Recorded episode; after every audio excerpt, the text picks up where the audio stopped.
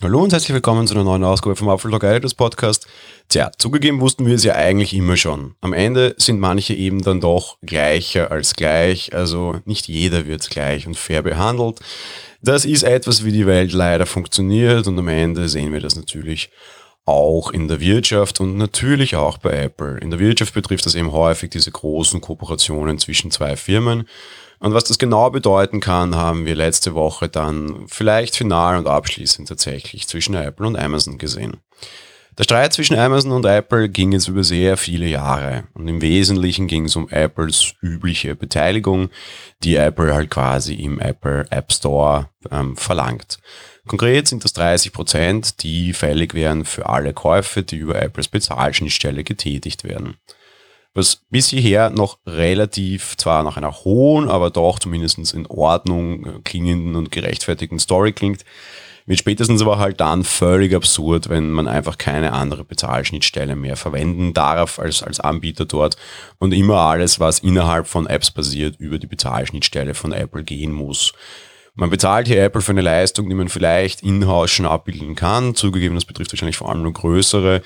Und einfach, wenn man die, die, die Vorteile von Apple so jetzt nicht unbedingt braucht.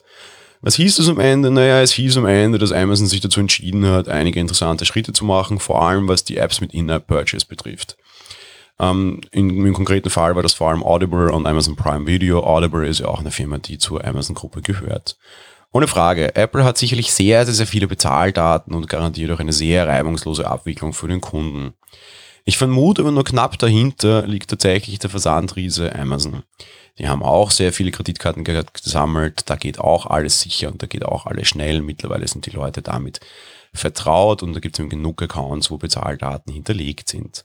Und dennoch verlangt Apple seine 30% von all den Käufen innerhalb des Shops von Amazon. Das betrifft natürlich nicht Amazon selbst, also nicht die Versandplattform, wohl aber eben traf das Audible und Prime Video. Das bedeutet, ich kann hergehen und kann in Audible ein Hörbuch kaufen. Das bedeutet, ich kann hergehen und kann in Amazon Prime einen Film kaufen. Und Apple würde tatsächlich 30% davon sehen wollen, weil keine andere Bezahlschnittstelle genutzt werden darf. Wahrscheinlich eine Marge, die es so gar nicht gibt und dementsprechend, tja, schwierig für Amazon. Meine Meinung jetzt als Redakteur, und um die geht es hier auch, ja, ich empfinde diese Gebühr tatsächlich als eine Frau. Amazon zog damals da noch all diese Kaufmöglichkeiten aus den Apps zurück und auch das verstehe ich tatsächlich sehr. Der verlierende Dritte in diesem Fall ist vor allem wer? Der Kunde, ganz klar, weil für den wurde es komplizierter, der musste in den Browser. Ja, der große Versanddienstleister hat sich allerdings natürlich dann auch eine Retourkutsche überlegt, und, und gerade Amazon ist natürlich auch ein durchaus wichtiger Vertriebspartner und die können sich dann auch rächen.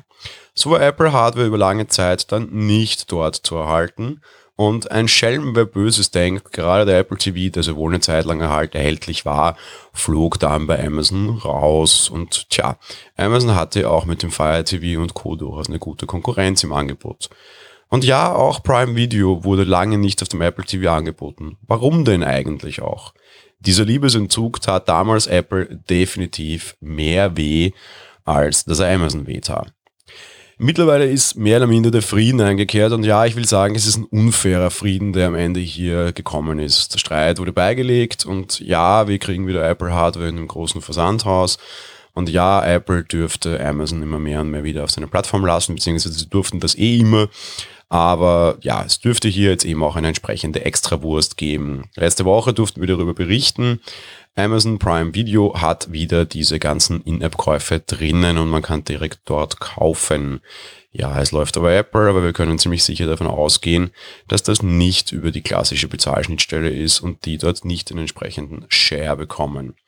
Apple selbst hat sich dazu mehr oder weniger geäußert und gesagt, ja, mit großen Anbietern haben wir halt auch spezielle Kooperationen und Verträge. Und was mich daran stört vor allem ist, wer ist jetzt wieder der verlierende Dritte in diesem Fall? Die Konkurrenz der beiden schlafenden oder jetzt eben sehr aktiven Riesen. Kleinere Anbieter kriegen diese Extrawürstchen nicht. Und vielleicht haben die genauso gute Gründe. Oder vielleicht haben die einfach Geschäftsmodelle, die nicht auch nicht eine entsprechend große Marge haben. Oder aber vielleicht sind es einfach Punkte, wo Apple sich leichter tut und nicht in einem Abhängigkeitsverhältnis wiederum von der Gegenseite ist. Ich brauche mir nur die ganzen Lächerlichkeiten anschauen, die es rund um Steam gab oder die es auch eben zum Beispiel bei ShadowTag gibt. Eine, eine Anwendung, die ich hier schon empfohlen habe, die jetzt aber auch schwer unter Apples Knute leidet. Das sind einfach Dinge, die ich absolut lächerlich finde. Vielleicht sollte man sich einfach überlegen, diese Bezahlschnittstelle freiwillig zu machen. Das ist ja auch eine Geschichte, die wir jetzt haben bei Time to Play Fair. Und in dem Fall würde ich es tatsächlich als fair erachten, wenn man das hier freigeben würde und auf diesen Share und auf diesen Cut verzichten würde.